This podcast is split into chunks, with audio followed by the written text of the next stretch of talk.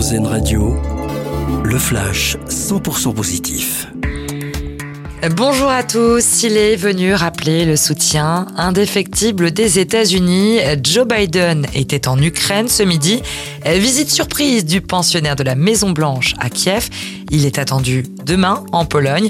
Le président ukrainien Volodymyr Zelensky a qualifié ce déplacement du plus important de toute l'histoire de son pays. Fin de citation. Il n'y aura pas de Mars rouge du point de vue de l'inflation. Le message rassurant ce matin de Bruno Le Maire.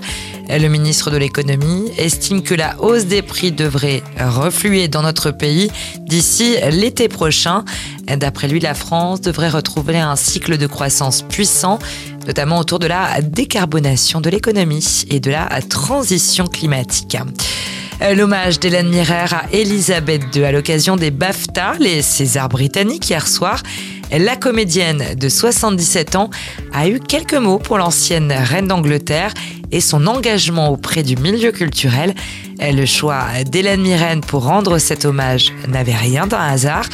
L'actrice a elle-même incarné Elisabeth II dans le long métrage The Queen sorti en 2006. Et puis la Zara dévoile la chanson retenue pour représenter la France à l'Eurovision. Le titre s'appelle Évidemment. Il est considéré comme un hymne français sur l'amour universel. Elle l'a dévoilé hier soir dans le journal de 20h sur France 2. Très bonne journée à l'écoute d'Airzen Radio. C'était votre flash info 100% positif sur RZN Radio.